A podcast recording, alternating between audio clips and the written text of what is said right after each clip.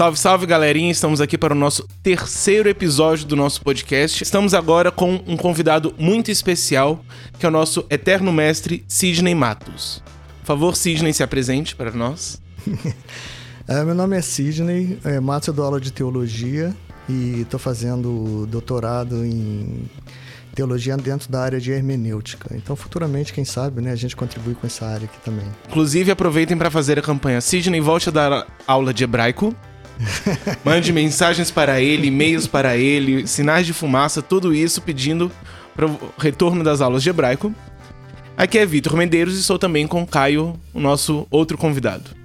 É isso aí, estamos aqui mais uma vez, terceiro episódio, segundo não participei, mas estamos aqui firme e forte para obter o melhor do nosso mestre Sidney.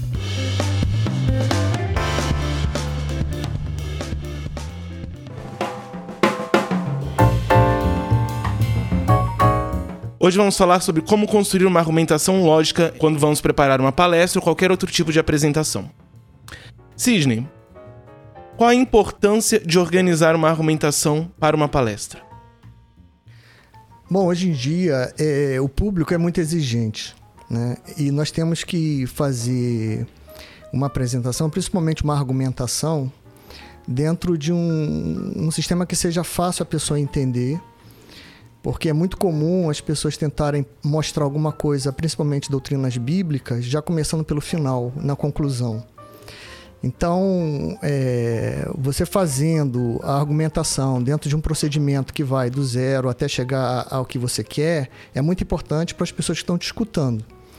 Então, cada vez mais as pessoas, tanto dentro da igreja como fora, eles esperam uma, uma argumentação racional e algo claro, que algumas vezes a gente vai tratar de um assunto, já considera a priori que as pessoas já sabem aquilo que vai falar, quando na realidade o público às vezes é muito heterogêneo. Então eu sugiro que se comece a princípio base zero e vá construindo o pensamento, levando as pessoas que ouvem né, até chegar à conclusão que você quer. Mas isso dentro de alguns procedimentos que mais tarde a gente comenta. Uhum. Então você diria que o mais complicado seria, por exemplo, quando você tem um público muito diferenciado. Isso. Então, quando eu estou falando. É, vamos falar aqui no âmbito da igreja. Quando uhum. nós estamos falando para a igreja, a gente já sabe mais ou menos o nível de compreensão que as pessoas têm em determinado assunto. Então, a gente já pode partir de um determinado nível para frente. Agora, se eu estou fazendo uma palestra em que o público é diversificado, misto, existem pessoas evangélicas, não existem, então é muito importante a gente começar do zero e fazendo a construção do pensamento e levando as pessoas a entender aquilo que você entende também. Uhum. E isso de uma forma racional porque as pessoas hoje acham que o evangelho é, fica muito jogado, sem razão, é uma coisa irracional, quando na realidade não é assim. Muitas vezes as pessoas não sabem construir aquilo que estão colocando. Né? E aí, ao invés de causar uma boa impressão, causa uma confusão, e aí se diz, uhum. não, ele está tentando me enrolar, ou então o evangelho é coisa de maluco, essas uhum. coisas assim. Né? É, eu diria que mesmo dentro da igreja, falar, por exemplo, para uma classe de ABD independente de qual seja a classe, que você tem mais ou menos, seja dividido por idade, ou seja dividido por sexo, é mais parecido o seu público um com o outro. Enquanto você vai, por exemplo, falar domingo à noite, que é para todo mundo, você já vai ter todos esses públicos juntos e o seu trabalho para transformar aquilo que você quer dizer em algo mais acessível e compreensível a todos seria também bem maior. Isso. Então, um exemplo que eu dou, eu já dei algumas outras vezes, você chega no domingo à noite e diz assim: crê no Senhor Jesus. A Bíblia, é, é para a Bíblia e para o público que entende a Bíblia ou é evangélico, ele já sabe o que é o crer em Jesus. Mas quem está chegando ali, ele fica um pouco na dúvida. Bom, creio em Jesus, mas eu creio. Foi um homem que viveu há dois mil anos atrás, que morreu.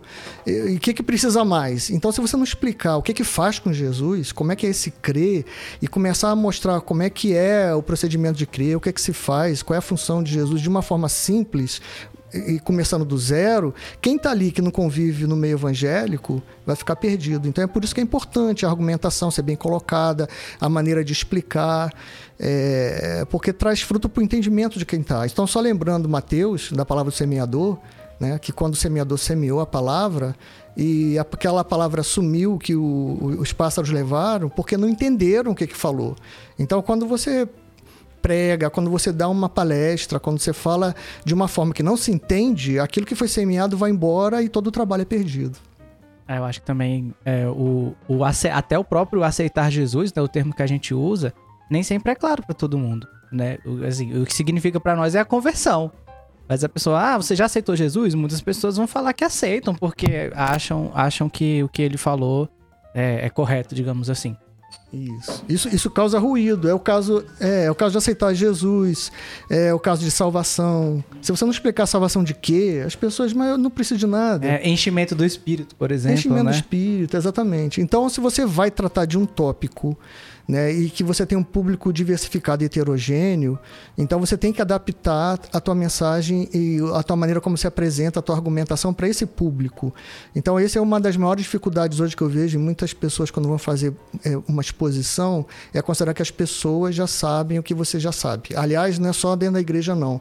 Às vezes são palestras acadêmicas, dentro da faculdade, alguns professores conhecem o assunto, mas não tem pedagogia e acha que a gente já está no mesmo nível dele, não consegue pegar a pessoa de baixo e levar até o nível onde ele está. Tá legal, eu aceito o argumento.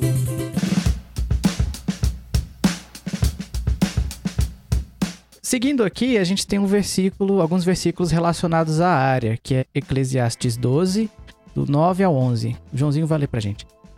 Além disso, porque o pregador era sábio, ainda ensinou ao povo o conhecimento. Ele meditou, esquadriou e pôs em ordem muitos provérbios. O pregador procurou achar palavras aceitáveis e o que tinha escrito com retidão, a saber, as palavras de verdade. As palavras dos sábios são como aguilhões, e como pregos bem afixados são as palavras dos mestres de assembleias. Elas são dadas pelo único pastor. Ok, a gente tem aí então que é, o, tá mostrando esses versículos principalmente no 10, o cuidado do pregador para achar as palavras certas. E você, nas suas aulas dos livros poéticos, você traz muito essa questão de, de mostrar o cuidado que os escritores têm. Então, assim, a gente consegue é, extrair dos livros poéticos é, algo que vai nos ajudar a ter uma boa argumentação? A gente é, tem essa utilidade também, a, a, o estudo desses livros? Como é que funciona isso? É, o, os livros poéticos, ele trabalha no mundo é, que eu diria que é pré-racional. Ele tenta te trazer sentimentos, te envolver num mundo que é um mundo mais intuitivo. Então, sempre quando a gente vai fazer um argumento, e mais tarde a gente pode ver isso, você precisa de algo, de uma referência, de um fundamento para iniciar teu argumento. Um fundamento a partir do qual você não prova, você já considera como é, uma verdade. Então, os livros poéticos, ele tenta trazer essa verdade que existe de uma forma irracional, intuitiva para você, para que a partir dali você então estabeleça o teu primeiro passo na tua argumentação. Então, por exemplo, vamos fazer um argumento sobre uma questão do aborto, né? Ou então da eutanásia, e a Bíblia nos ajuda no sentido de qual é a base zero para a gente iniciar alguma coisa sobre isso. Então, é, no livro poético do, de Provérbios, por exemplo, Provérbios 20, 27, aí diz lá que a, a vida do homem é como uma lâmpada de Deus. Então, isso já traz um princípio que eu posso usar para uma argumentação a respeito é, do aborto, da eutanásia e etc porque a Bíblia já nos, nos indica que a vida é uma coisa sagrada. É uma coisa que Deus colocou dentro do homem. E isso já vai ser usado como um ponto de partida para eu começar a levantar argumentos, até que ponto é válido, como que o crente vê isso. Então, uma verdade já estabelecida inicialmente, para ser colocado como ponto de partida na argumentação, é a vida é uma coisa sagrada e foi Deus que colocou. Então, os livros poéticos nos trazem é, vários princípios que a gente pode usar como ferramenta inicial. Porque a argumentação você parte de um ponto e depois, na sequência, você tem vários estágios e você vai montando o teu argumento. E você não monta do nada, você monta de algo que você crê. E essa crença é o a priori da razão. Você não raciocina sobre isso. Você toma aquilo como fundamento e passa a racionalizar o restante, as consequências. Então, não só os livros é, poéticos, mas a Bíblia como um todo nos dá princípios para a gente ir guiando esse argumento. Né? Nós que somos evangélicos. Se você estiver fazendo num público não evangélico e usar princípios bíblicos, vai descasar um pouco que alguns não aceitam. É como se você for discutir Deus usando como premissa com um ateu que Deus existe. O ateu não tem essa premissa. Não, Deus não existe. E você, não, mas eu já estou considerando que Deus existe. Então a conversa parou ali.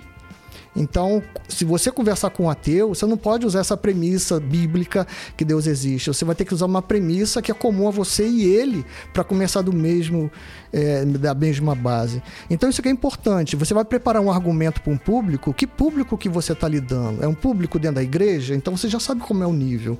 É um público secular? Então você já sabe como é que você vai começar. O que a Bíblia nos dá são pontos importantes para nos fundamentarmos em alguns é, argumentos que a gente precisa importante com relação à vida, com relação à ética, com relação ao comportamento e etc., que pode é, nos alavancar. A filosofia é muito importante, alguns pontos de argumentação vêm da filosofia. O Salomão, aqui em, em Eclesiastes, é, está falando no momento em que a argumentação não tinha aquela sistematização como como a filosofia colocou. Então ele está fazendo o melhor que pode dentro da sabedoria que ele tem. Mas aquela questão da indução, da dedução, é, da dialética, da lógica analítica e etc., que depois os filósofos gregos é, sistematizaram, não tem em, em, em Salomão. O que, que Salomão está fazendo? Salomão está usando o recurso e dizendo: todo mundo fala que a riqueza. É, dentro do livro de Eclesiastes, né? A, todo mundo fala que a riqueza traz felicidade. E ele está apontando um caso que não é assim, que é o dele. E ele começa a dizer: Eu fui o homem mais rico que tem Israel e não encontrei felicidade, tudo foi vaidade. Ele pega um outro chavão da época, né? Que o prazer traz felicidade. E, ele começa a colocar, mas isso também não acontece, porque eu tive mil mulheres e tudo é vaidade, né? Ah, mas as grandes obras e construções traz a felicidade. Você vê Faraó na pirâmide do Egito, os gregos com as sete maravilhas do mundo, muitas delas eram gregas. E o Salomão está dizendo: não, mas eu fui um dos maiores construtores de Israel e vi que isso não traz felicidade. Então ele começou a quebrar os grandes chavões, né? E no final ele conclui: ó, de tudo que eu tenho dito, o fim e a conclusão é teme a Deus, porque esse é o dever de todo homem. Então, o, o Salomão pegou esses vários chavões e foi quebrando um a um dentro de exceções. Então, aquilo que se parecia a regra geral, na realidade não é, existe algo mais além daquilo. Então, esses pontos de partida são importantes, porque se a gente parte errado, de um início errado, a gente vai trazer uma conclusão errada. No início a gente não sabe, a gente vai fazer pelos processos lógicos para chegar lá.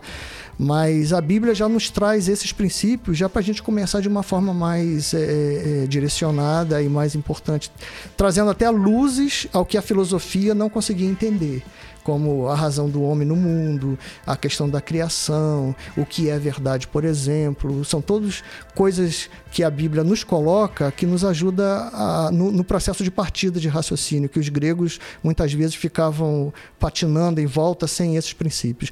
Daí a importância da revelação bíblica. Né?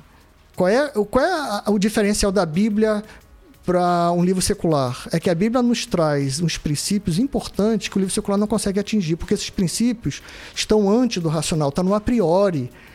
Deus trouxe de lá do mundo é, é, suprarracional e nos deu esses princípios para a gente, dentro aqui do mundo dos argumentos, usá-los. Quando a gente não tem esse mundo suprarracional, a gente vai ficar patinando dentro da nossa ingenuidade racional e, e dando voltas. E é isso. Por isso que Pilatos perguntou a Jesus: o que é, que é verdade? Né?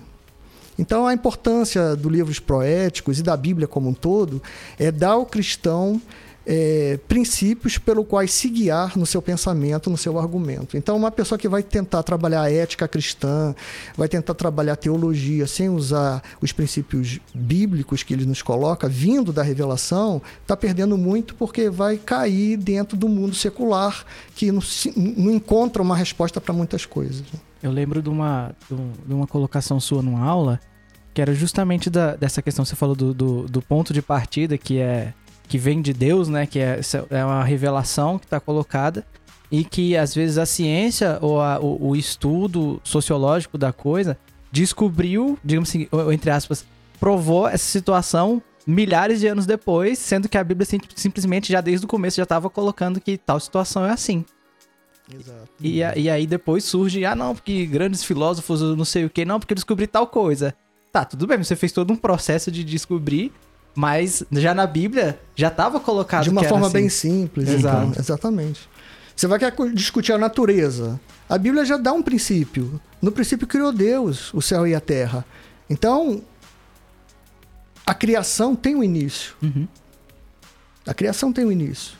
Então você vai ver um físico e vai conversar com ele, ele vai dizer, não, mas é... o mundo todo veio do Big Bang. Tudo bem, mas antes do Bang, tinha o quê? Ele não sabe. Acabou uhum. a razão ali.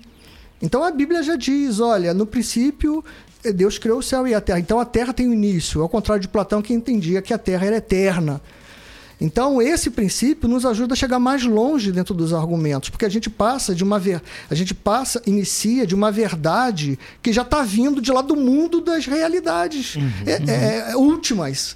Então, eu não preciso ficar patinando em cima de coisas que ainda vão ser discutidas, já tem uma verdade revelada que eu posso usar como princípio para minha argumentação.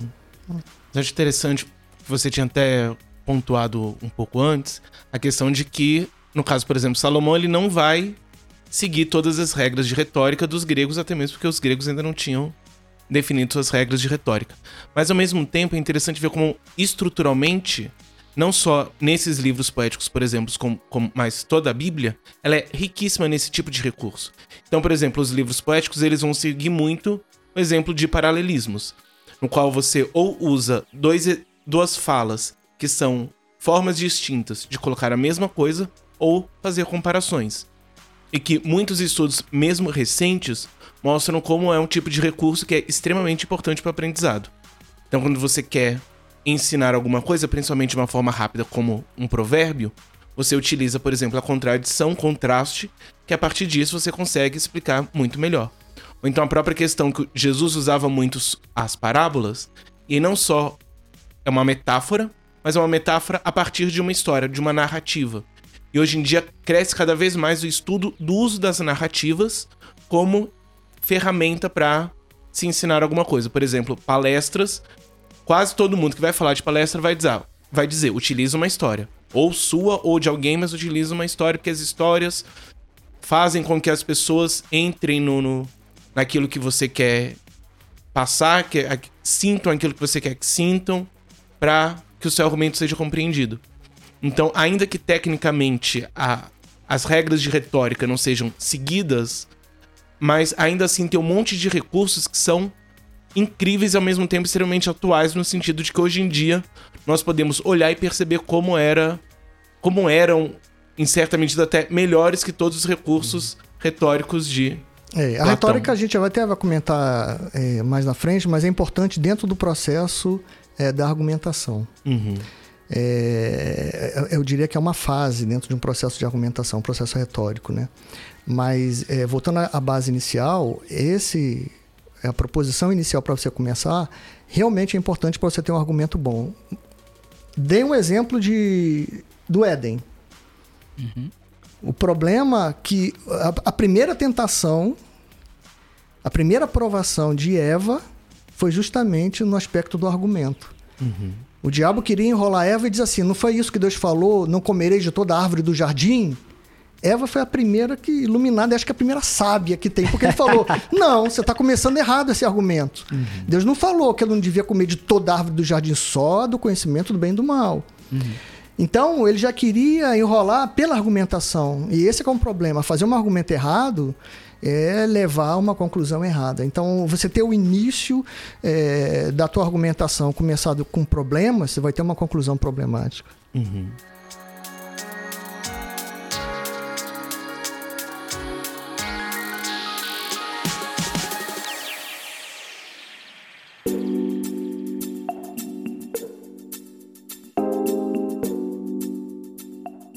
Geralmente na quando se vai falar justamente sobre a estrutura da argumentação, geralmente, ou da palestra, ou o que quer que seja, geralmente se fala muito na estrutura de início, meio fim, ou então introdução, três pontos, conclusão. Além desses, quais você diria que são formas possíveis de se construir uma argumentação principalmente em que momento, para qual objetivo usar cada tipo de estrutura? Ó, isso aí é muito importante. Quando a gente é, fala início, meio e fim, é uma divisão de um discurso de forma geral, uhum. né? que não é somente um discurso falado, mas é uma, um escrito, um texto e etc. É, vamos dizer, essa é, é, a forma de divisão lato senso. Mas no caso de argumentos, é, eu queria usar até aqui uma pessoa que um filósofo que estudou bastante o Aristóteles, Você quer falar de argumentos, tem que falar de Aristóteles. Uhum.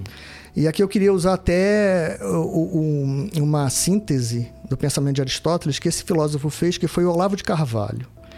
E ele usou, eh, ele até fez um livro tratando do, do- do- a teoria dos quatro eh, discursos. E esses quatro discursos são justamente quatro fases dentro de um processo argumentativo. Então, esse, esse discurso, eh, ele até comentou, esse, o, o- o- filósofo Olavo de Carvalho, é, e ele fez um resumo dentro do pensamento de Aristóteles em cima da teoria dos quatro discursos. E esses quatro discursos é justamente uma divisão lógica de um processo argumentativo. Né? E, e iniciando com a, e a parte mais básica, que é a poética, e Aristóteles escreveu uma obra chamada Poética. Depois viria a retórica, e ele escreveu uma obra, retórica. Depois vinha a dialética e depois a lógica. Então, isso é muito importante porque é o que a gente faz no nosso dia a dia. Né? Se a gente começar com é, a poética, é aquilo que nós iniciamos, falamos inicialmente, a poética traz para a gente aquele caminho intuitivo para a gente iniciar um argumento. Né? Eu vou fazer, eu vou fazer, vamos, vamos jogar isso para o mundo de hoje, um mundo acadêmico. Eu vou fazer uma tese, eu vou fazer uma dissertação, eu vou fazer um, um TCC, eu vou fazer um artigo científico. Primeira coisa que vem na nossa cabeça, o que que eu vou falar? Eu vou defender o quê? Eu vou botar qual argumento? Tem que vir uma iluminação para você. Essa iluminação é, e esse ponto de partida, como a gente já falou, vem muito desse mundo poético, né? Que você não raciocina, mas vem como intuição. O próprio Einstein falou: olha, a, a imaginação e a criatividade é mais importante até do que a razão, porque é ele que inicia tudo, né? Então, essa poética é importante porque te dá esse ponto inicial. E é aquilo, aquele caminho do qual você parte. Depois vem um processo retórico. O processo retórico é o processo da persuasão. Você tem que convencer uma pessoa, alguém ou a você mesmo. Se aquilo é o caminho que você vai. É válido isso? Eu começo com isso? Eu falo assim? E você tem que então convencer a você mesmo ou alguém. Esse é um processo retórico que faz parte da argumentação. Ah, mas o processo retórico é uma persuasão. É verdade. Você precisa que a pessoa decida se aceita ou não continuar naquele caminho. As bases são iguais? Não, eu não, eu, não topo começar por aí. Então você precisa persuadir o outro de que aquilo que você está falando é pertinente. Então, existe uma fase de persuasão nisso, né? que é muito importante, que é a fase retórica. Muita gente para na fase retórica. Então a gente vê palestras, por exemplo, que a pessoa faz um esforço enorme para convencer o outro, para vencer o outro, e não para chegar num caminho verdadeiro. Mas uhum. aplica todas as regras de retórica para te vencer. Quando na realidade eu posso estar errado. Você simplesmente não conseguiu é, me contrapor. Então a parte retórica é apenas o início para estabelecer uma base comum. Olha, já tenho uma ideia, agora eu preciso convencer você dessa ideia, que é uma ideia válida para iniciar o meu argumento. Isso a gente também faz no mundo acadêmico. Quando a gente faz uma tese, uma dissertação, eu preciso dizer as hipóteses.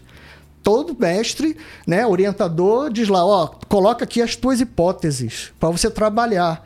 Uhum. E eu preciso convencer a banca de qualificação que aquelas hipóteses são válidas. Eu não estou pensando em maluquice. E aí vem um, um, aspecto retórico. Eu tenho que convencer eles de que a minha hipótese vale o trabalho de investigação, né? que é, são, é todo o processo argumentativo. Então você tem essa parte retórica. E depois vem a parte dialética. A parte dialética é onde você investiga se aquilo que foi decidido, pesquisar, né? que eu já convenci, uhum. é, é, se aquilo tem é, é, é, é, provável. Então, como é que você faz a dialética? Né? Você estabelece uma posição, uma outra pessoa, se você tiver com um grupo ou de uma outra pessoa, estabelece uma posição contrária. E aí você pesa. Né? Qual é a pertinência do que você falou? Será que eu estou certo ou você? E assim você faz um contraponto, um contra o outro, e quando é você, você mesmo faz pensamentos contrários ao que você pensou para ver se o teu pensamento é, se sustenta. Então, o judeu é muito nisso, os rabinos, no início é, é, na confecção do Talmud e quando colocou a tradição oral por escrito, na época, os rabinos faziam muito uma briga entre um e outro para saber quem é que tinha mais razão. Esse era o processo dialético. E às vezes eles não chegavam a conclusão nenhuma, mas houve um processo dialético. E o Aristóteles ele fez uma obra só para esse processo dialético. Uhum. Então, como é que eu vou saber se a minha posição, que é contrária à tua, tem mais sustentação? Ou se ela tem princípios é, é, racionais, se ela está embasada em algum princípio. Né?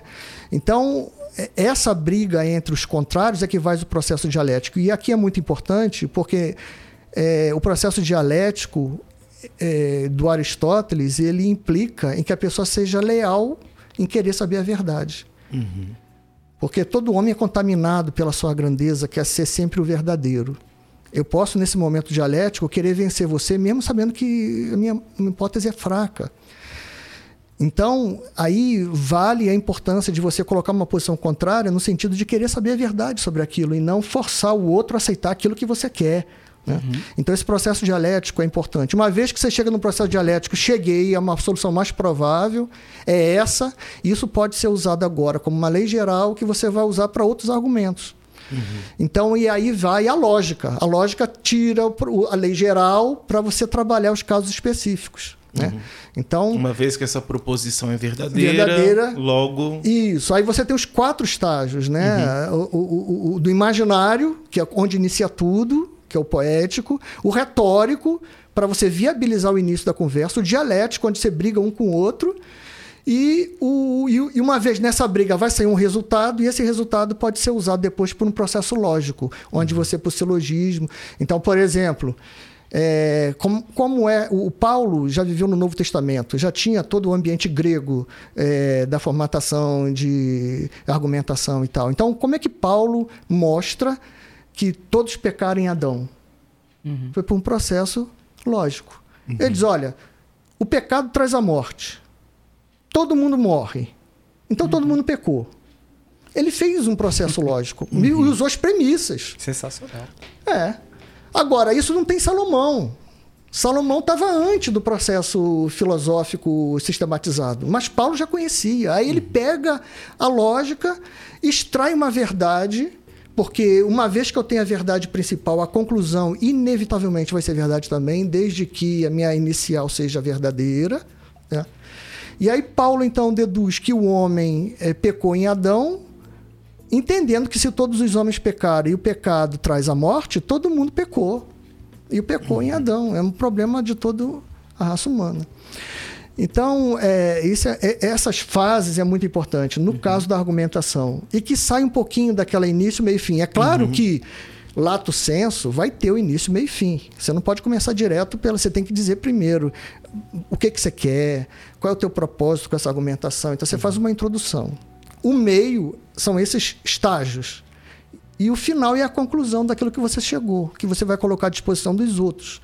Então isso é muito importante, porque existe muita gente que vai tentar convencer o outro dizendo eu tenho razão e para no processo retórico. O retórico é persuasão. Meu amigo, você me persuadiu, mas eu não sei se você está certo. Uhum. Eu simplesmente não tive força para te combater. Você é um filósofo, eu sou um engenheiro. Aí você me venceu. Mas não significa que você esteja com a verdade. Eu só fui persuadido. Então tem gente que para na persuasão tem que continuar. Agora vamos debater essa tua ideia. Vamos botar gente que pensa ao contrário. Tem pessoas que não gostam de outros que pensam ao contrário.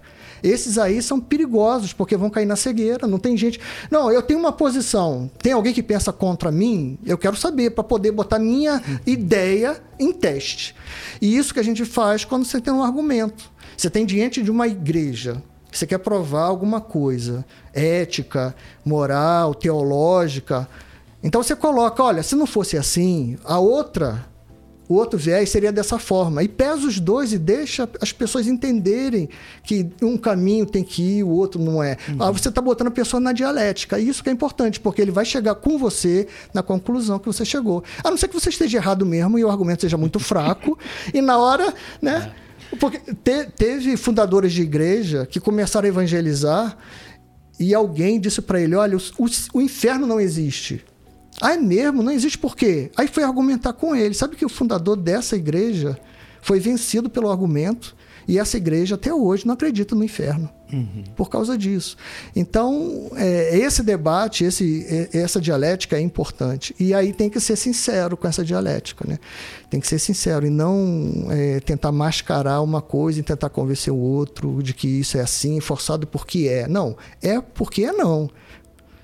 Qual é a razão? É por isso que aquela primeira pergunta falou a importância de botar os argumentos, né?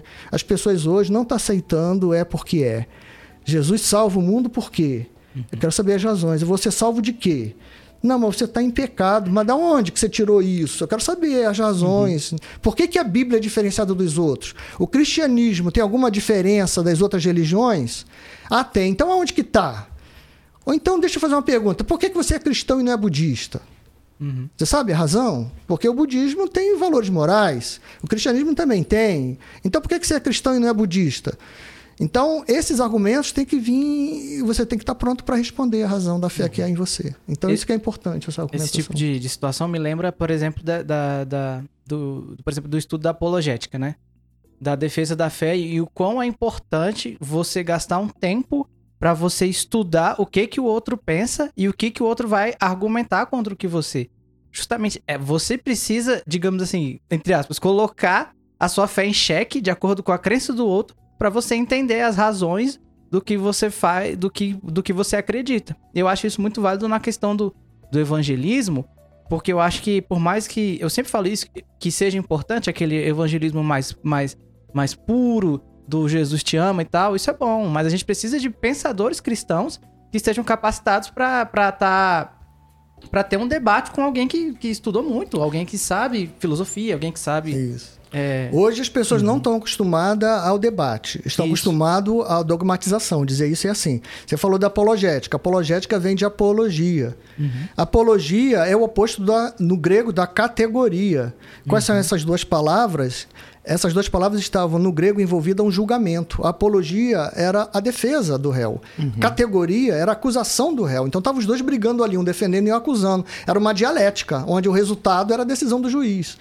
Então, a apologética visa isso, né? que é essa defesa perante o contrário. Então, se as pessoas não estiverem acostumadas à argumentação de que a dialética é importante, inclusive até uma sugestão, né? colocar grupos de dialética dentro da igreja. né? Nós temos é, um, um- um- caso aqui para resolver. Bota os jovens contra e o outro a favor, bota para brigar e ver quem é que vence. Isso é um, isso é Mas um por treina- favor, que não seja sobre tatuagem.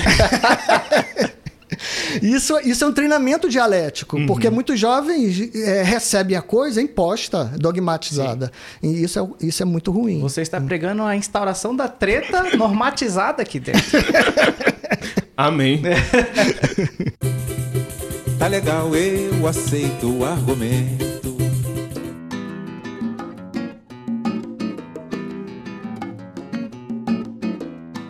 A questão é realmente essa que eu vejo hoje, essa dificuldade de entrar no diálogo. Não só, acho que no evangelismo isso aparece muito, não só nessa questão de, digamos assim, não estar preparado para argumentação, mas eu vejo muito isso, que muitas vezes as pessoas elas têm um discurso formado, elas decoram um discurso, tipo assim, eu vou lá e vou passar esse discurso e vou convencer a pessoa que esse discurso está certo, independente de qualquer coisa. E é, por exemplo, na minha experiência com evangelismo em contexto universitário, vai para outro caminho completamente diferente. Porque todo mundo tem opinião sobre alguma coisa e sabe alguma coisa e, e é muito mais complexo. Então, você aprende muito mais a, primeiro, saber de onde que o outro tá partindo. Então, já o que que o outro acredita, tanto que geralmente quando eu vou fazer evangelismo, em vez de eu falar já chegar falando, tipo assim, ah, tô falando de Jesus, Jesus é isso, isso, isso, geralmente eu pergunto: Você conhece Jesus? Quem é Jesus pra você? E aí vai ser pra tá alguns... jogando a pergunta pro cara, né? É, Já- já por quê? Porque eu preciso entender o que ele pensa e o que ele sabe e a partir daí dialogar. Mas muitas vezes nós queremos simplesmente chegar e dizer, pronto, é isso. Não é nem a questão, digamos assim, estar preparado para argumentar caso a pessoa seja de religião X ou religião Y. É estar preparado para ouvir. Porque muitas vezes nós não estamos preparados para ouvir o questionamento do outro, a dúvida do outro, os problemas do outro. Uhum. É, acaba que a gente tenta passar essa informação sem primeiro estabelecer uma ponte. E sem entender Pra quem estamos falando. dogmaticamente. Sim. Isso, por incrível que pareça, é um problema até para muitos cristãos. Uhum. Porque quando você aceita tudo dogmaticamente, sem esse processo dialético, de discussão até com você mesmo, você tem muitas dúvidas a respeito da tua própria religiosidade. Até quando vai discutir com outro, essas dúvidas afloram e você fica inseguro até para defender a fé. Então, pessoas que nunca se perguntou por que, que eu sou crente, qual é o papel de Deus na minha vida, né? Essa dialética que você tem que desenvolver dentro de você é importante porque te dá essa segurança. Né? Então é importante isso, porque você cria argumentos sólidos para você mesmo, até para poder estar diante dos outros e dizer. Então, é- é- é- o processo argumentativo não é um processo do demônio, nem para levar para o mal, nem é desobediência. Dei uma aula esses dias que alguém perguntou: vem cá, mas se eu ficar perguntando muito, indagando muito, eu não vou ser taxado de rebelde, né? E isso foi recente. Não, na realidade não é rebelde. Você está fazendo um processo dialético para encontrar a verdade sobre aquele assunto. E isso não somente questões teológicas, para a questão da vida, questão ética e etc, etc. Nem né? só rebeldia, mas muita gente diz que, por exemplo, você julgar se aquilo que alguém tá dizendo é verdade ou não, por exemplo, seja numa aula na igreja, seja numa pregação, é pecado porque Deus mandou, Jesus mandou não julgar. Então você não pode julgar se o que ele tá dizendo é verdade ou não, sendo que, por exemplo, você pega não só o próprio Jesus, como possivelmente todas as cartas do Novo Testamento vão falar justamente para tomar cuidado com o que, o E que pe- está sendo ensinado e julgar o que está sendo E a, ensinado. e a pessoa falou isso porque incorreu num problema de argumentação, porque não foi Uhum. treinada para isso. Pegou uma palavra que significa uma coisa e usou a mesma palavra para um outro sentido, né? Então, É a questão da premissa tá errada. é, mais na frente a gente pode até ver as malícias que tem, porque o homem, é, alguns dizem que não é flor que se cheire.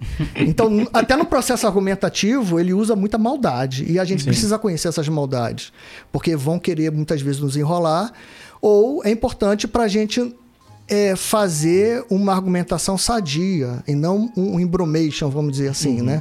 Que a pessoa percebe. Não, você usou. é, chega Paulo e diz lá, é, Efésios 2, né? É, é, que a salvação vem pela fé e é dom de Deus. Aí você, ah, por isso que em Romanos 14, que não é da fé é pecado.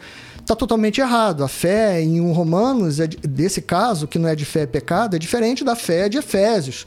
Então eu usei a mesma palavra com significado diferente, e às vezes, se isso ocorre numa argumentação, eu distorço a argumentação todinha, né? essas diferenças semânticas. E existem muitos problemas de argumentação que tem que ser visto. A questão da argumentação não é uma- só uma coisa racional. O homem não é só racional, ele é psicológico.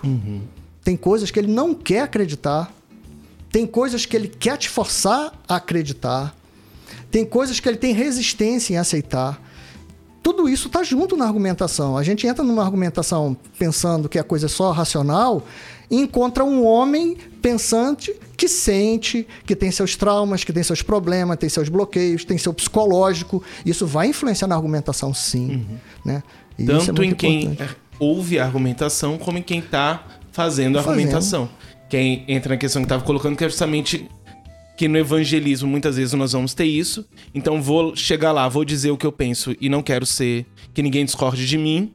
E também na igreja acaba que nas aulas ou na pregação, qualquer momento, vai ser só essa ideia de você vai apresentar a sua ideia e as pessoas devem simplesmente aceitar.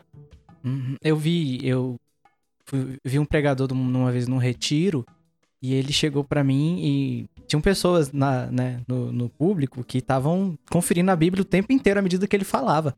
Aí ele chegou pra mim, olha só que fantástico. Eu o quê? Tudo que eu tô falando eles estão checando na Bíblia pra ver se é certo mesmo e eu acho isso muito legal. E na época eu não. Eu, eu, eu- eu ainda tinha essa, é- é- essa coisa do. Como assim, cara? Nenhum pastor faz isso. Ninguém, ninguém aceita isso. E ele tava muito seguro de si. Então, assim, é muito legal quando tem um pastor, quando tem um líder ou um palestrante que ele convida, ou então ele tá. Ele, ele é totalmente de acordo com que a pessoa que tá ouvindo é, analise o que ele tá falando perante as escrituras. Porque isso ou vai é, demonstrar que ele não é capaz ou que ele não tá agindo com a verdade, ou vai dar mais credibilidade para essa pessoa. Então, assim, o pastor que busca com que os- as suas ovelhas é, saibam buscar na Bíblia e, e conferir a palavra dele, ele, eu acho que, assim, é um cara que tá sendo muitíssimo inteligente, que ele tá realmente se colocando à prova para que as ovelhas dele consigam é, inferir que ele tá agindo da maneira correta, né? Diria nem que ele tá sendo inteligente, ele está sendo cristão. Isso, está sendo cristão. e aí, ao mesmo tempo que a gente tem, tem alguns tipos de pregadores que evitam ao máximo isso, justamente porque ele sabe que se a pessoa conferir um pouquinho mais a fundo, vai entender que ele não tá de acordo com a palavra de Deus. Isso, isso mesmo, isso é verdade. E eu acho que a igreja que age do jeito que você falou é uma igreja que está imunizada, né, de um certo aspecto de muitas heresias que se inventam por aí, porque não tem fundamentação nenhuma. Hoje o que mais se vê é, é- é que- é aquela coisa. Hoje o mundo está cada vez mais superficial, mais raso. Não tem uma dedicação para se aprofundar em algumas coisas. Então aceita a primeira coisa que é colocado. A gente vê mu- muito isso em, em muitas sociedades desenvolvidas, que por causa da pressa, por causa eh, do sistema de vida mesmo, aceitam chavões sem pensar muito naquilo, né? É como Nietzsche falava, né? A, a humanidade é formada por dois tipos de pessoa. Uns que se levantam da multidão e pensam, e os outros que seguem aqueles que estão falando. Então, com isso, ele coloca: tem uma multidão enorme que aceita o que está falando passivamente, sem indagar.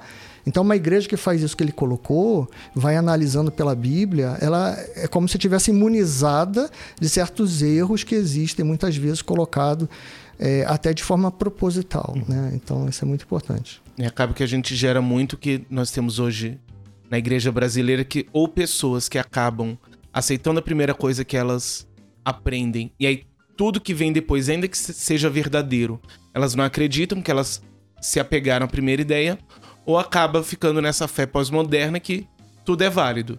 Então, tudo que foi ensinado pra ela é verdadeiro, aí acaba sendo o cristão que vai no, no culto de domingo à noite, na segunda leva passo no centro espírita, e no- na, na, terça-feira tá jogando barquinho pra Iemanjá, porque tudo é verdade.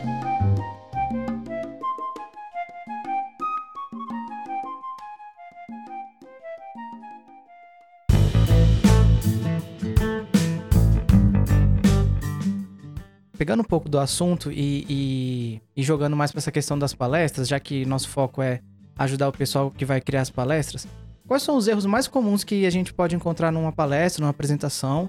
Quais são as falhas de argumentação, digamos assim, que mais aparecem? Ó, é, existem muitos erros e às vezes até inconscientes. Uhum. E como eu já falei, às vezes, dependendo da psicologia da pessoa, às vezes até consciente. Erra de propósito para vencer num argumento ou para colocar uma posição no argumento. Então é importante a gente conhecer esses problemas de argumentação, até para a gente poder, num argumento, filtrar, né, tirar um, é, é, as impurezas e também nos resguardar de aceitarmos argumentos com pouco valor. Então, por exemplo, muita gente coloca em termos de argumentos eh, regras gerais, porque todo, porque não sei o que é assim, sempre, eh, de forma geral, né? A gente tem que ter cuidado Os com esses argumentos. absolutos. É, a gente tem que ter cuidado com esses argumentos gerais, né? Porque é, é, você engloba todo mundo ali no mesmo saco e não é assim. Isso a gente vê no dia a dia, né? Como um exemplo, não criticando as mulheres, mas os homens também têm seus. As mulheres muitas vezes assim, todos os homens são iguais, toda a mesma coisa. Não não é bem assim. Tem homem que é decente, tem homem que não é. Cada um tem uma, uma, uma atitude diferente, né? Ou então. é, todas as crianças do Brasil eh, passam necessidade, coisas assim. Esses argumentos gerais, eles podem ser quebrados ou desfeitos se você encontra um caso que não é. né? Então, por exemplo, dentro da Bíblia, né, se dissermos assim, alguém diz assim, porque todos do Antigo Testamento que adulteravam morriam apedrejado porque a lei mandava. Ele fez uma declaração com uma regra geral. Será que isso está certo, esse argumento que ele falou? Mas a gente olha Davi, que adulterou e não morreu apedrejado. Então existe algo mais que está faltando nessa regra, nessa lei. Então, se eu descubro um item que vai contra a regra geral, eu posso descobrir que existe algo mais que está aí e essa regra geral não é bem geral assim, porque existe uma exceção, né? Então, são vários itens. É, por exemplo, identificar. Você, às vezes, o orador falou uma coisa ou ele pensa de uma forma e está afirmando outra. O orador está sendo é, contrário ao seu próprio pensamento. Então, é, se ele está sendo contrário ao seu, a, a seu próprio pensamento, por que, que ele está insistindo numa posição, num argumento que ele mesmo é contrário? Né? É uma contradição interior. Isso a gente tem que ver. Será que eu vou defender uma posição que eu mesmo não acho que está certo? Né? Isso é a questão até de, lea- é, é, de leal- é, deslealdade, por exemplo. Usar premissas falsas. Eu posso usar uma estrutura lógica toda certinha, mas se a premissa que eu estou usando inicial tiver falsa, eu vou chegar a uma conclusão falsa. Né? Então, por exemplo, se eu disser assim, é, todos, todas as plantas são verdes. Essa flor, essa rosa é uma planta. Portanto, essa rosa é verde. A estrutura lógica está correta. Mas por que, que eu cheguei a uma conclusão errada de que a rosa era verde? Porque eu comecei lá em cima errado. Então a gente é muito importante a gente ver se no caso desse de lógica, eu estou começando com a premissa correta. Às vezes as pessoas começam com uma premissa errada, a gente segue uma hora o raciocínio para dar uma conclusão errada, porque lá no início começou com uma premissa errada. É a questão do Satanás lá falando com Eva. Ah, não foi isso que Deus falou para você que não pode comer de toda árvore do jardim? Eva, opa, peraí, não foi isso não. Já barrou logo na primeira premi- na premissa ali na primeira. Né? Não, Deus só falou que não pode comer da árvore do conhecimento do bem e do mal. Né? Então, isso é uma estratégia que muitas vezes a pessoa faz ou por maldade ou então inocentemente, mas é um erro de argumentação. Outro erro de É, argumentação, ó. rapidinho, rapidinho, Cid. Esse, esse em específico do começar errado, eu, eu noto muito, principalmente em pessoas que querem argumentar contra o cristianismo, porque eles inventaram um cristianismo na cabeça e começam a argumentação. Então, daí vem. Não porque o, o, o, o, evangélico só faz sexo pra se reproduzir. Ou então, não, porque o, o, o crente não pode cortar o cabelo ou, ou outras coisas da higiene. E pessoas começam a, a- a atacar esse negócio que eles criaram com, com coisas que eu não sei de onde eles tiraram. Da Bíblia não foi. Então, assim, a gente eh, tem essa questão do, do, do começar errado, talvez justamente para construir um argumento contra ou convencer os outros de que o cristianismo está errado com base no que ele falou. Então, que a gente, a gente tem muito não cristão que não quer saber do cristianismo, mas quer argumentar contra, entendeu? Uhum. É o que muita gente chama de argumento do, do espantalho, ou falácia do espantalho, que é justamente isso. Você pega, até por conta do que o Sidney falou agora há pouco, que é você pegar uma coisa e usar como o geral, você acaba criando. Então muitas vezes são pessoas que tiveram uma experiência, ou às vezes nem tiveram experiência direto, mas conhece alguém que tiveram experiência, essa pessoa falou, e a partir disso ele cria um espantalho, e aí esse espantalho vai ser aquilo que ele vai atacar na argumentação.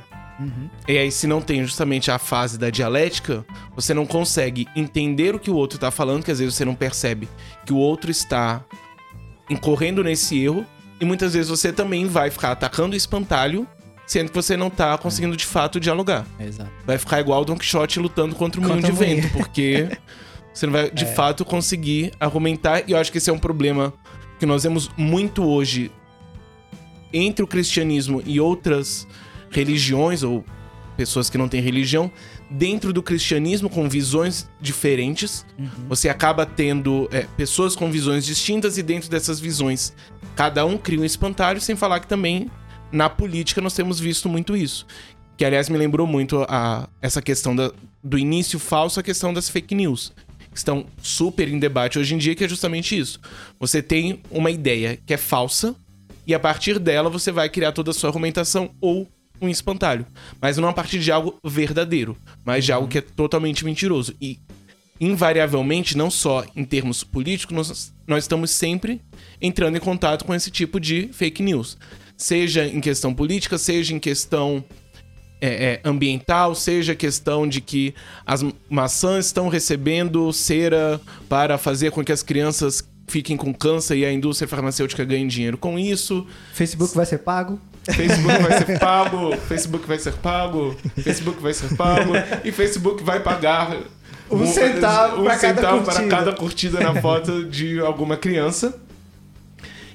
E, e também no- nos- na- nas nossas relações, nos nossos contatos uns com os outros, com visões distintas, nós estamos também muitas vezes recebendo esse tipo de fake news. Principalmente quando nós não, digamos assim, vamos nas fontes primárias.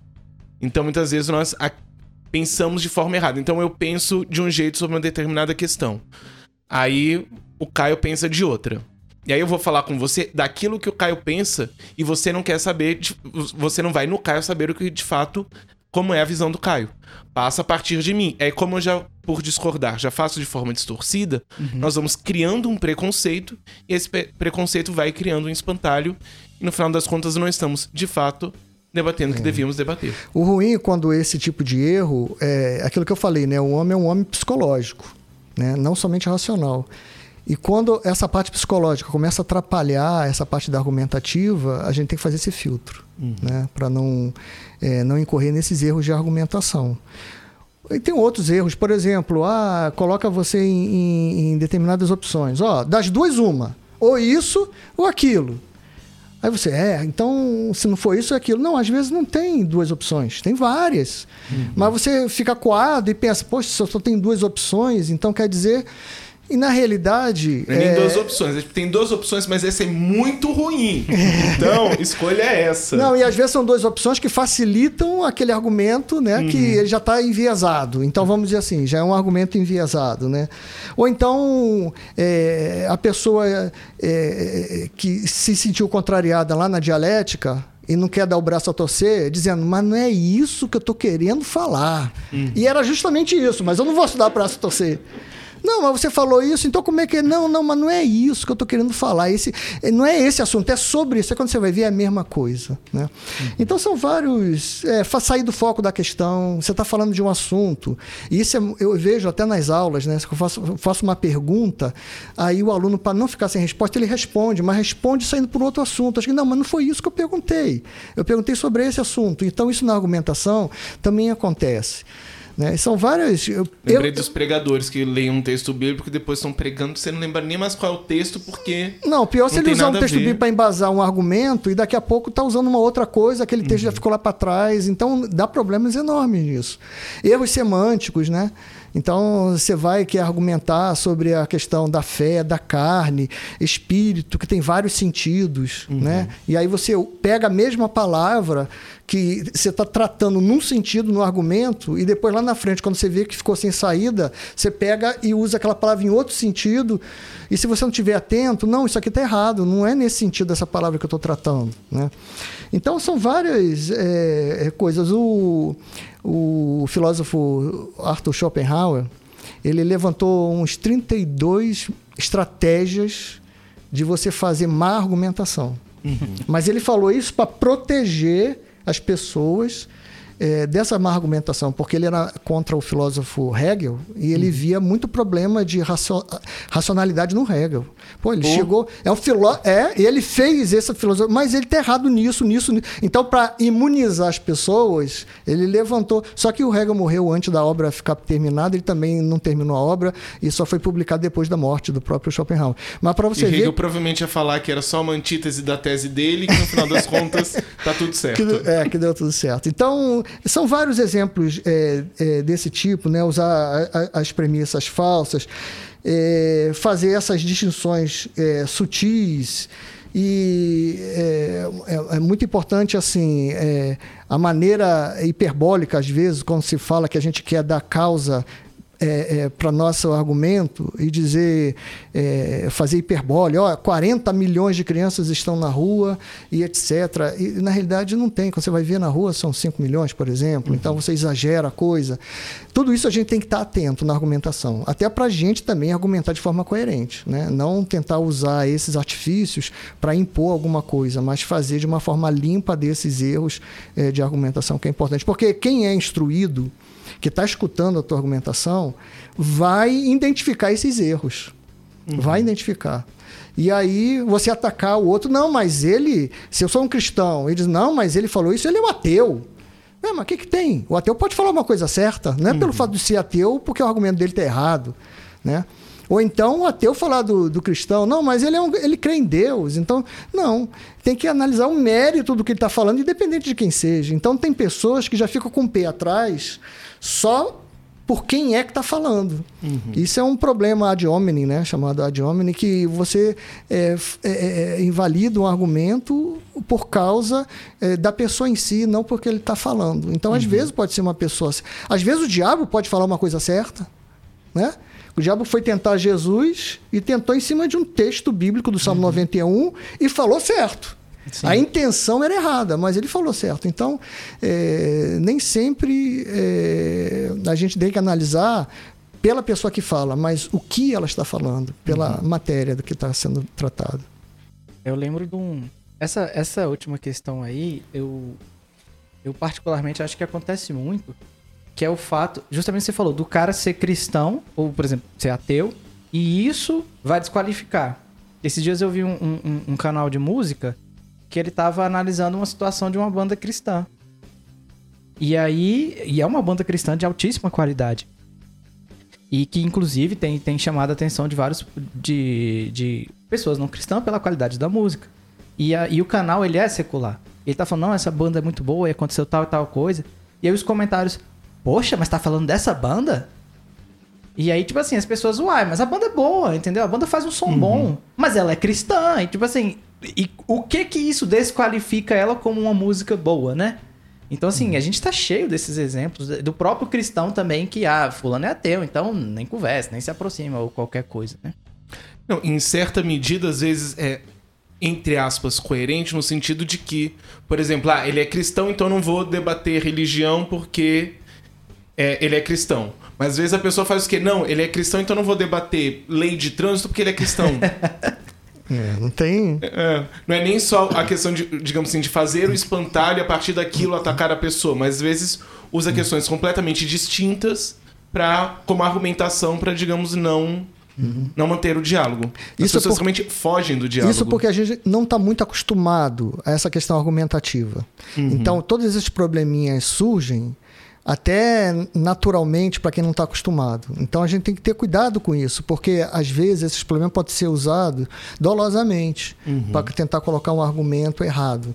Então, por exemplo, na questão do aborto, por exemplo, é, eu citei aqui uma vez, eu acompanhei os argumentos de todo mundo que foi fazer parte daquela audiência pública, cada um usava os números da secretaria eh, lá do Ministério de Saúde sobre aborto de uma forma diferente, cada um usando seus números para lá, para cá, para lá. Alguém entrou, olha, é, assim não é possível, os números são os mesmos. E, entrou alguém da- do Ministério de Saúde dizendo, olha, não foi para isso que esse número foi feito, porque a base de cálculo foi assim. E teve que esclarecer. Ou seja, na argumentação, quando a pessoa está enviesada, parece que vale tudo. Então você tem que conhecer esses problemas até para filtrar, porque a gente é submetido a, a, a essas situações e a gente precisa saber se os argumentos são válidos, se não são, e também até para argumentar diante da igreja, do um público secular, de uma forma sadia e amadurecida, e não enviesada, porque a pessoa percebe. Acho que a questão até enquanto cristãos, essa questão de você não apenas, digamos assim, consumir de forma consciente a argumentação, mas argumentar de forma consciente, consciente desses processos, é um compromisso com a verdade. Porque se justamente você não se importa com isso e argumenta de qualquer forma e não se preocupa até mesmo em ser contrariado, você muitas vezes você vai estar, digamos assim, permitindo que a, que a mentira se instaure. Então, em vez de você se preocupar que aquilo que você está dizendo é verdade, a maneira que você está escolhendo para transmitir aquilo é verdade, e se preocupar com a possibilidade de ser contrariado, aceitar isso e a partir disso dialogar e fortalecer aquilo que você está pensando ou dependendo modificar ou abandonar, que é só abrindo parênteses, que também acho que as pessoas têm dificuldade com o diálogo em parte, porque acabam achando que levando pro lado pessoal ou achando que ou tá totalmente certo ou totalmente errado. Volta a ideia dos, dos dois caminhos. Sendo que não. Às vezes tem alguns pontos que estão certos, outros não. Então precisa ser modificado. E nós permitirmos esse tipo de diálogo, às vezes procurarmos esse tipo de diálogo, é importante, inclusive, se o nosso compromisso é com a verdade. Porque se aquilo que nós estamos buscando é entender a verdade e transmitir a verdade, então a maneira que nós fazemos isso tem que ser pautada na verdade. Isso é muito importante. Muita gente diz, mas e se eu tiver errado num debate? Ótimo, se você tiver errado, você agora está ajustando para ficar certo. Né? O problema é que tem muita gente que não quer dar o braço você, eu não suporto, tá errado. Aí é um problema psicológico, não é um problema da razão. É um Melhor problema ter psico- errado no diálogo do que tá errado na vida. É, exatamente. Tá legal, eu aceito o argumento.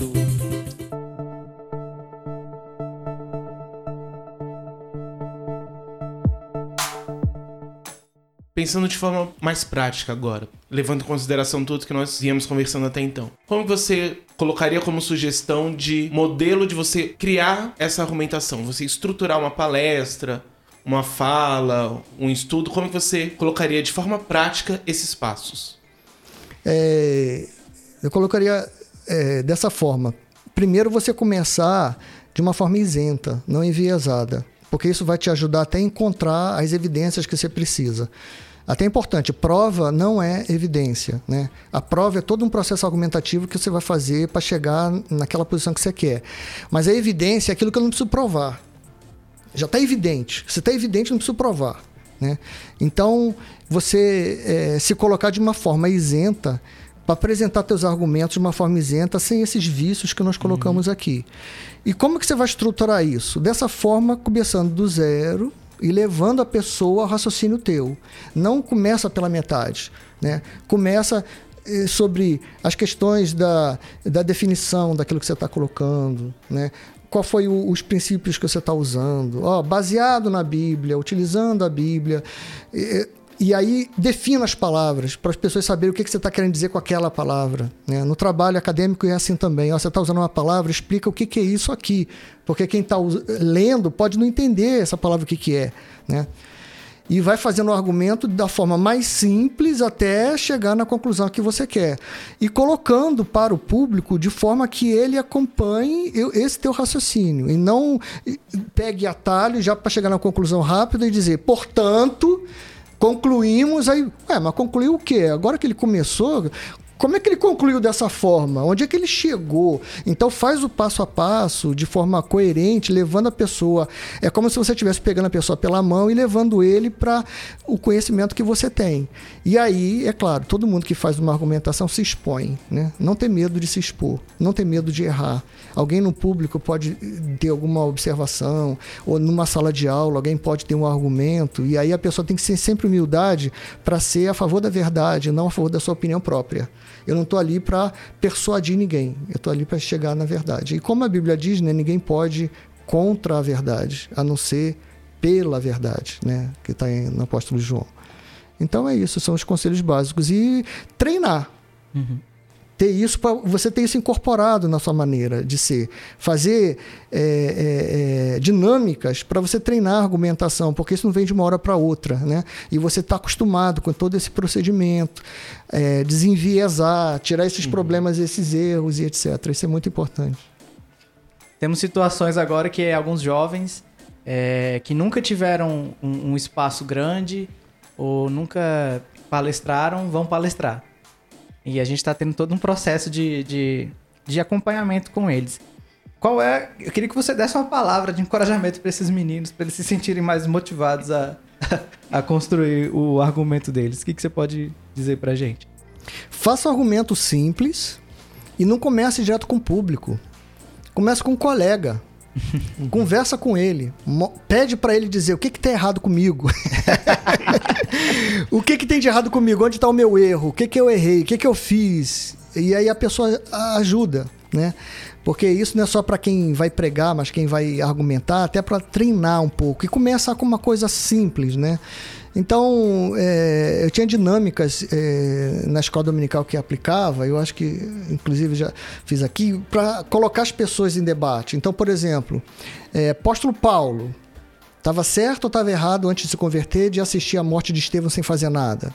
Então, uns eram a favor, outros eram contra e colocavam seus argumentos, né? Do apóstolo Paulo ter lá ficado inerte, etc. Então, é importante que o, o- a pessoa que esteja iniciando né, nessa tarefa apologética, né, de preparação de argumentos, faça o seu treinamento de uma forma começando simples, né?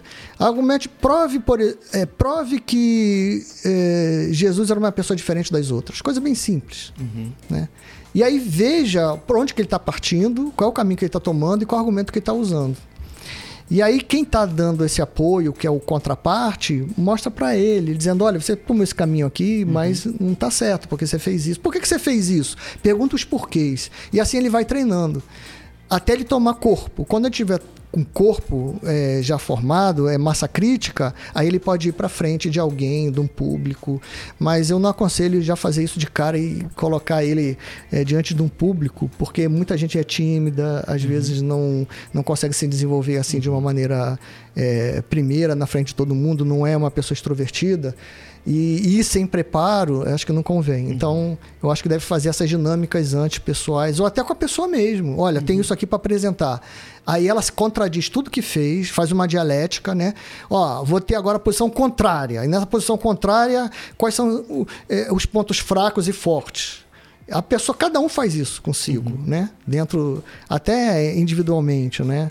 É, nos seus pensamentos e tal. E a gente pode fazer essa dialética com os outros. É importante que ele tenha essa dinâmica antes de ser apresentado ao público para fazer esse treino e criar massa crítica. Começando com coisas simples para ver o processo. Depois que ele tomar pé do processo e incorporar aquele processo, aí vai dificultando mais. Ó, temos questões mais polêmicas aqui, né? Questão de dizer que Deus existe, até, mas temos questões mais polêmicas. E aí vai apertando e subindo o nível. É, nossa ideia é justamente colocar eles para irem em doses quase homeopáticas, já que o tempo é pouco. Irem se acostumando a falar primeiro entre eles, depois com um pequeno público, para então chegar no, no público maior. Principalmente porque tem também o medo de microfone que eles vão precisar vencer, mas acho que é importante nesse sentido pontuar a importância de cada um treinar individualmente. Então, não apenas usar o espaço que nós vamos proporcionar para fazer esse treinamento.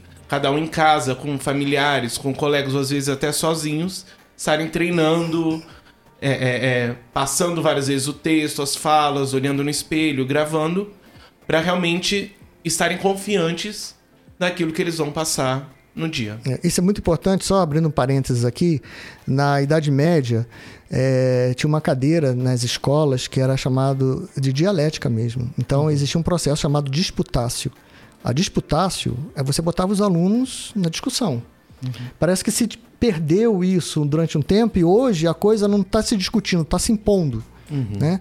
Aí, hoje o mundo está na imposição das ideias. A mídia impõe para você, coloca desejos em você que você nem tem, diz que é importante que você tenha um iPhone e tal, e você eh, precisa desse, porque senão você não vive sem ele, impõe as ideias, né? Então a Idade Média era assim, ela te, eh, colocava eh, nessa disputa. E que é importante a gente resgatar um pouquinho esse procedimento, porque no dia de hoje, para você não ir junto com as pessoas sem uma crítica, né? Eu, eu acho que o mundo acadêmico, inclusive muita gente critica o mundo acadêmico, porque o mundo acadêmico que deveria ser um mundo de, de te fazer um pensamento crítico, virou um mundo de te formatar dentro de um, de um contexto acadêmico já feito. Então você entra uma pessoa e sai formatada, em vez de sair uma pessoa crítica. Né? Então isso é muito importante.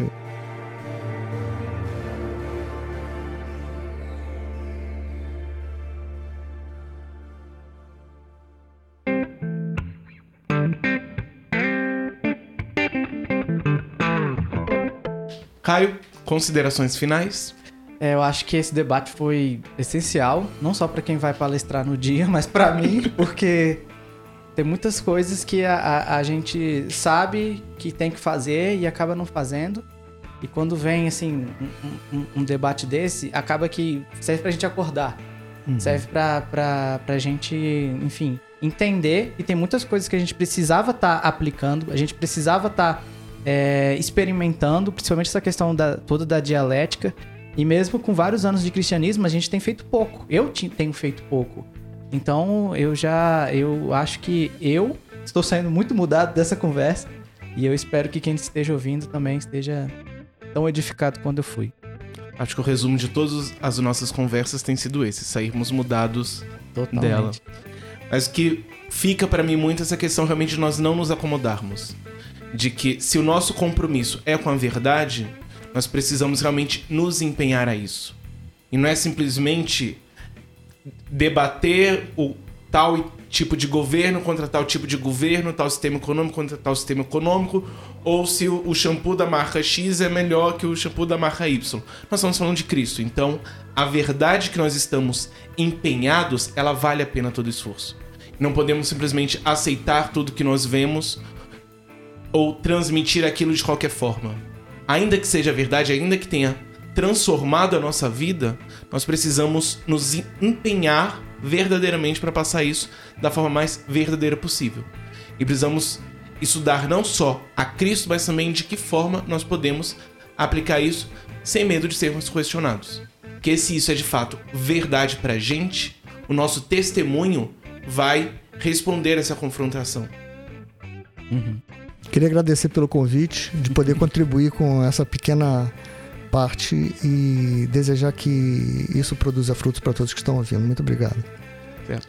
Muito obrigado. Queria novamente agradecer ao nosso convidado. Peraí, vou aproveitar que temos algumas plateias e vamos dar salva de palmas para o Cid. Muito bem. É, esse foi o nosso terceiro episódio.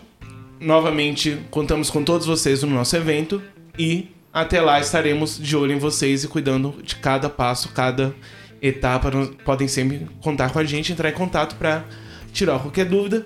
E para encerrar, gostaria que o nosso convidado fizesse uma oração. Vamos orar.